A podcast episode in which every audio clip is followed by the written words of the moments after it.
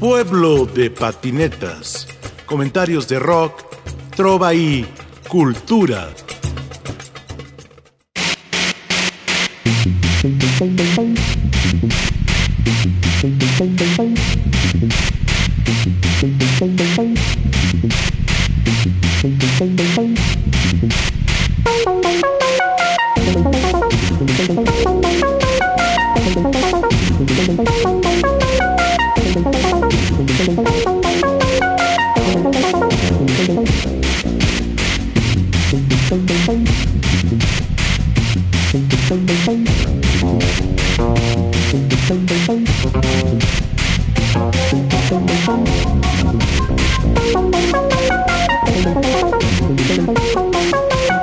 Esta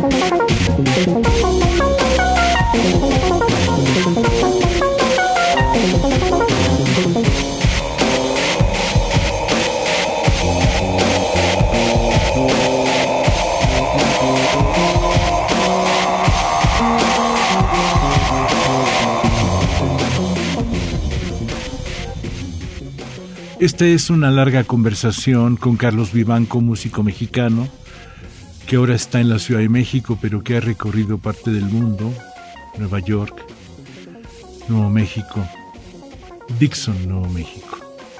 Ya hablaremos sobre la radio comunitaria que él hizo allá, pero en este momento estamos hablando sobre su vida como músico en México y su larga estancia en Estados Unidos. Un cerebro que se fue, pero que lo tenemos de regreso.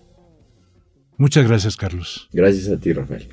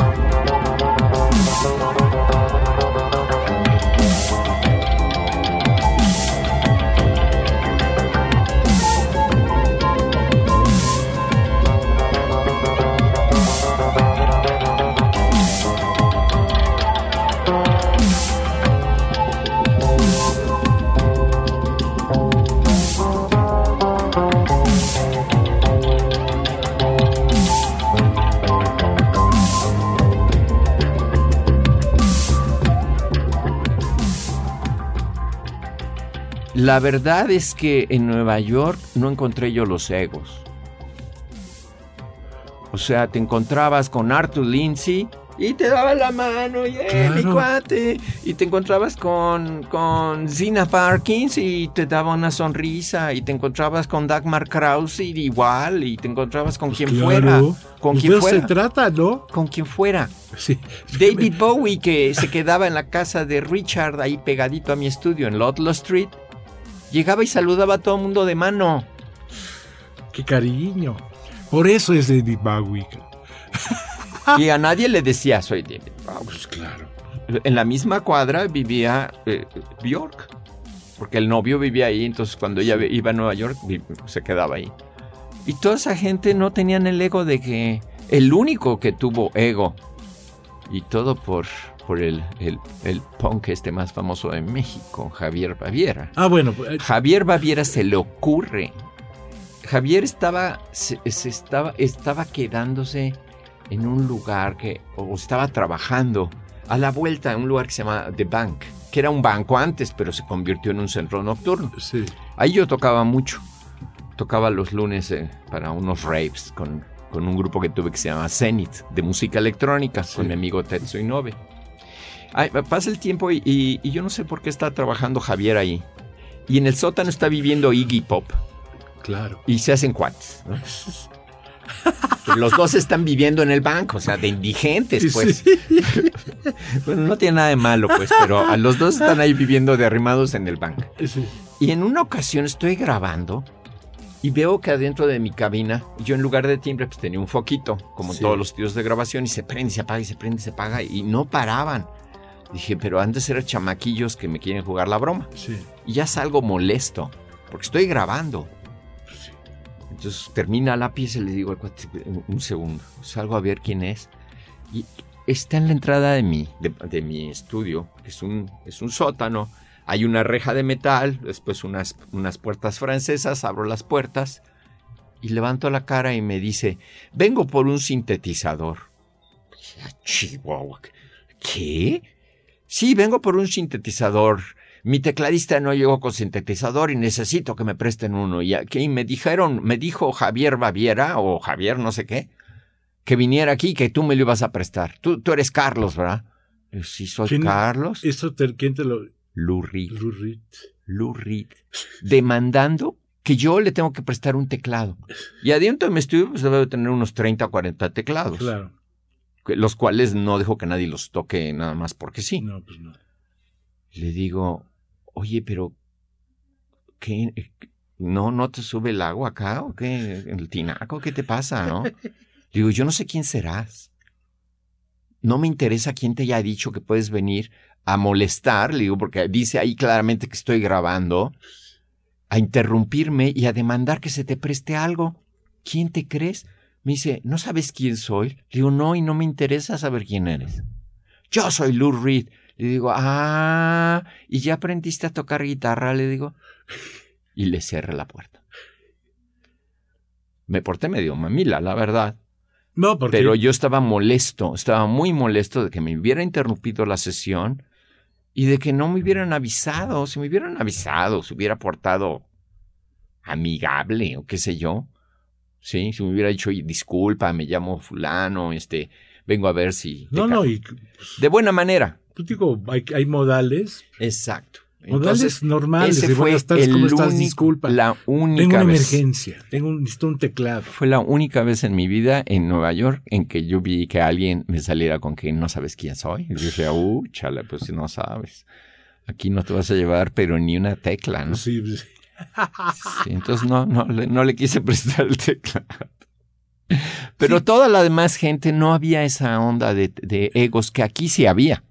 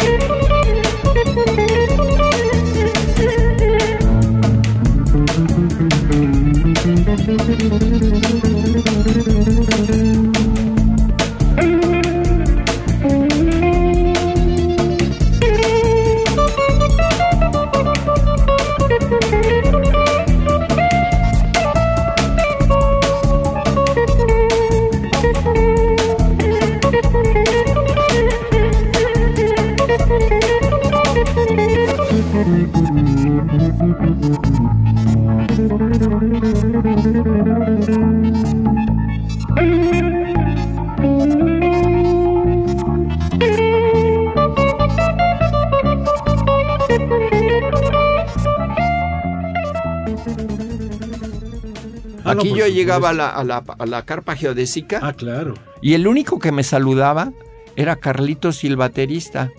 Ah, no, y Bigleto también. Bigleto siempre, No, es- sí, Bigleto sí, siempre ha sido, es No, una Mauricio ternura. es un amor. Mauricio es un amor, estoy de acuerdo. Pero ya sabes quién no me saludaba.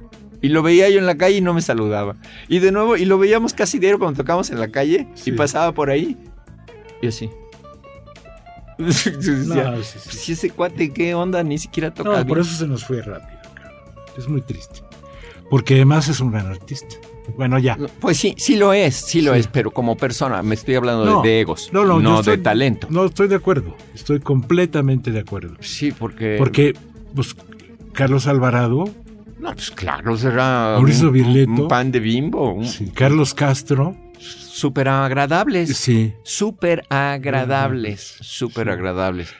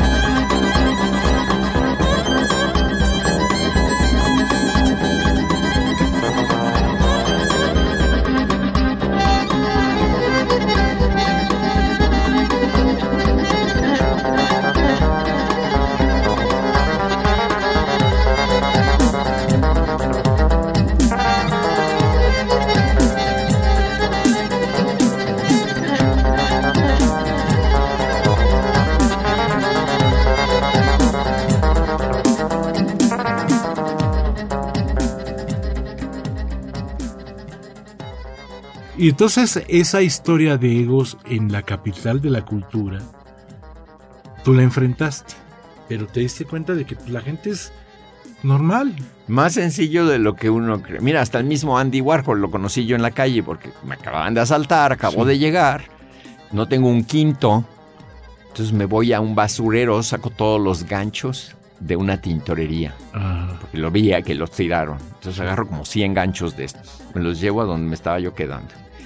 Voy y compro dos cintas de masking tape y unas canicas. Y hago unos alebrijes. Pero no parecían alebrijes, parecían esculturas. Con genitales muy grandes. Con alas de vampiro y colmillos y demás. Me voy a West Broadway, está haciendo un frío endemoniado me voy a West Broadway porque yo dije, ¿a dónde hay dinero? West Broadway, vamos a West Broadway. Pasa un policía, los ve y me dice, oiga, eso no se permite. Le digo, ¿qué se permite? ¿El trabajar o quieres que robe? Me dice, no, haz eso y se sigue. Y me dice, amable el policía. Vendo un par, los vendo en 75 dólares cada uno y tengo otros, otros cuantos más. Pasa Andy Warhol y me compra todos los que quedaban. Y, estoy con problema porque no tengo para darle cambio de billetes grandes. Me dice, guárdate el cambio. Y me dice, aquí una tarjetita. Me dice, con esta tarjeta, ve idéntico como estás vestido. No te cambies, por favor, me dice. Vas como estás ahorita. Así igualito, por favor. Y vas a este club hoy en la noche. Te invito. Si ves cola, no hagas cola, me dice.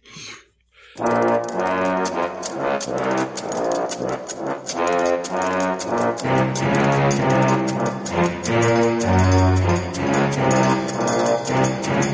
you.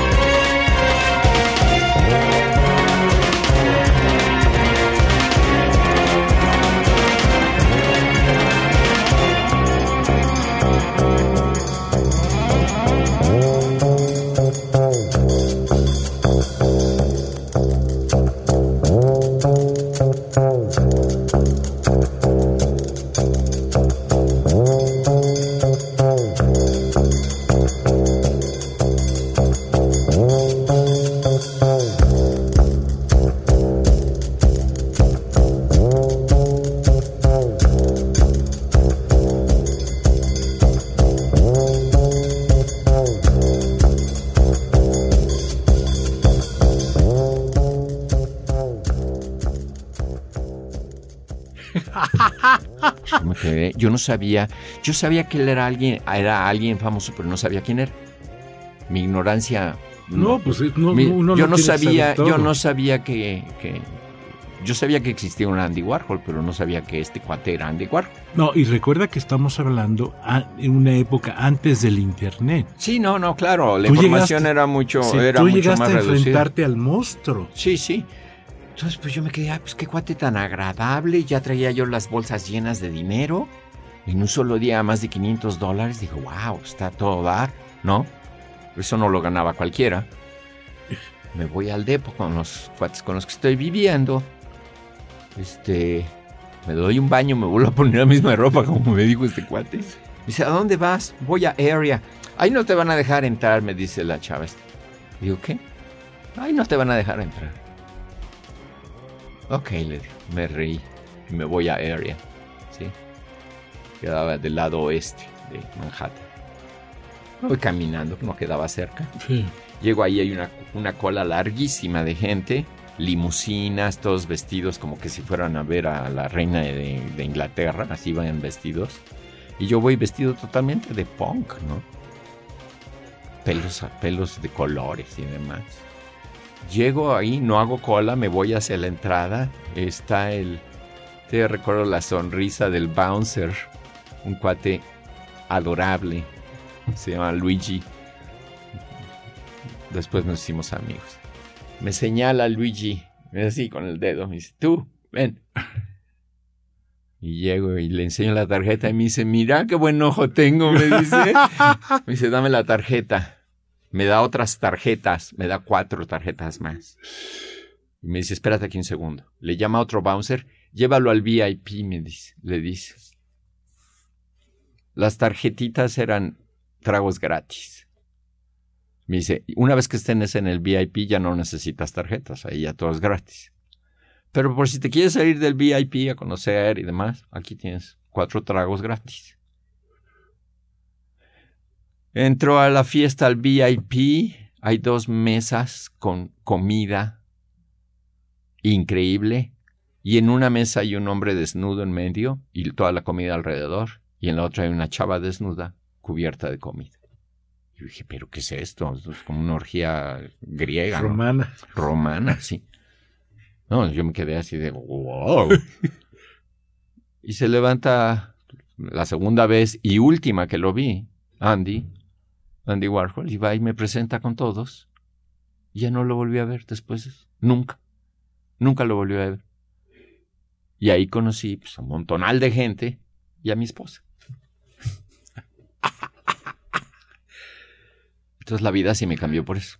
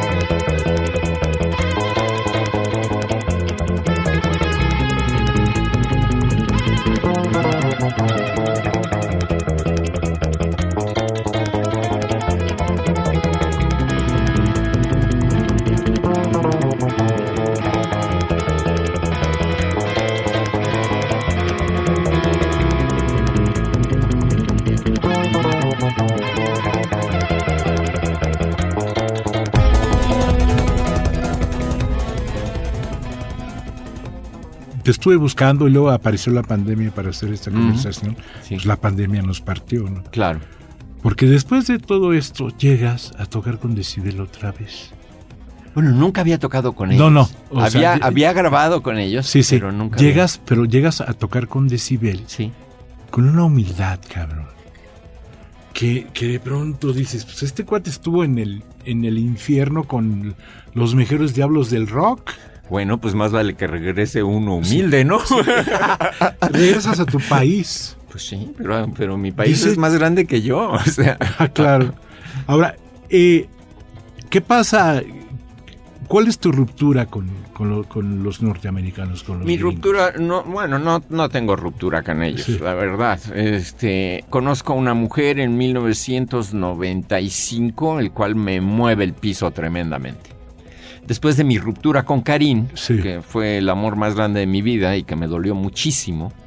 ¿Cómo superaste eso? Eh? Pues no, pues con, con, ahora sí que de una manera en inglés se dice muy, muy, muy bajo, muy lame, ¿no? Saqué un clavo con muchos, con muchos clavos, que no se debe de hacer, pero yo lo hice. No. En cuanto yo rompí con Karim, empecé a salir con todas las mujeres que vivían en mi cuadra. Y en mi cuadra nada más vivían como unas mil modelos profesionales. Era una cuadra muy única. No, eh, eh, de veras, era muy única la cuadra. Eh, habíamos más de mil músicos profesionales y más de mil mujeres que trabajaban en la, en la industria de la moda. Y todas eran muy agradables. Empecé a salir con montonal de ellas. Y a ninguna le mentía, a todas les decía la verdad. Era yo muy transparente. Pero mi estudio estaba lleno de, muñequitas eh, preciosas, suecas, este, noruegas, americanas, de todos lados. Y llega una de esas modelitos y me vuelve, me el piso y me mudo con ella a Nuevo México. Y dejo todo atrás. Dejo seis bandas en Nueva York cierro el estudio, dejo las seis grupos y me mudo a Nuevo México, a las montañas. Y ahí construyo un rancho con ella. Me vuelvo a tu suficiente. Vendes tengo un, todo. Tengo un grupo con ella. Tocamos en viñedos cada viernes, tocamos los jueves en Cowgirl Hall of Fame en Santa Fe cada jueves. Qué bonito. Eh, tuve programa de radio 15 años, de una estación de radio que nosotros eh, construimos en Dixon, Nuevo México. Todavía existe, es de las mejores estaciones de, de frecuencia corta que existen en el estado de Nuevo México. Como radio comunitaria. Es un radio comunitario. Así es.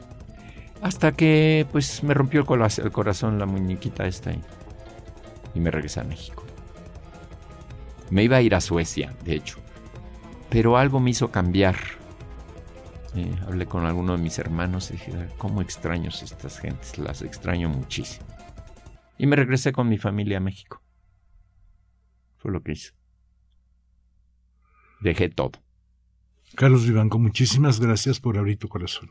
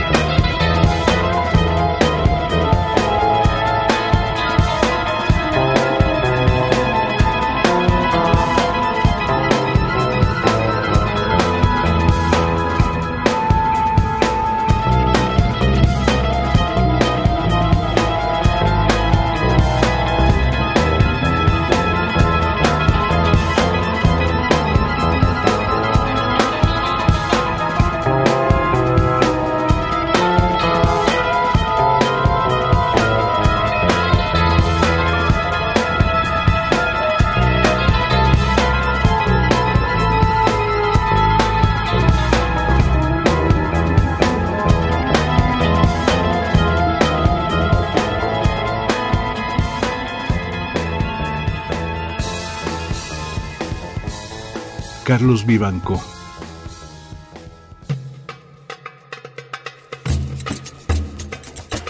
Pueblo de patinetas. Comentarios de rock, trova y cultura.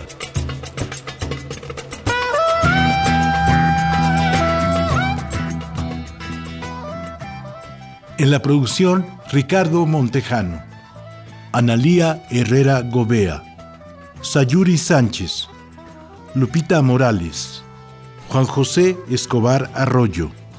Y aquí con ustedes su seguro servidor, Rafael Catana.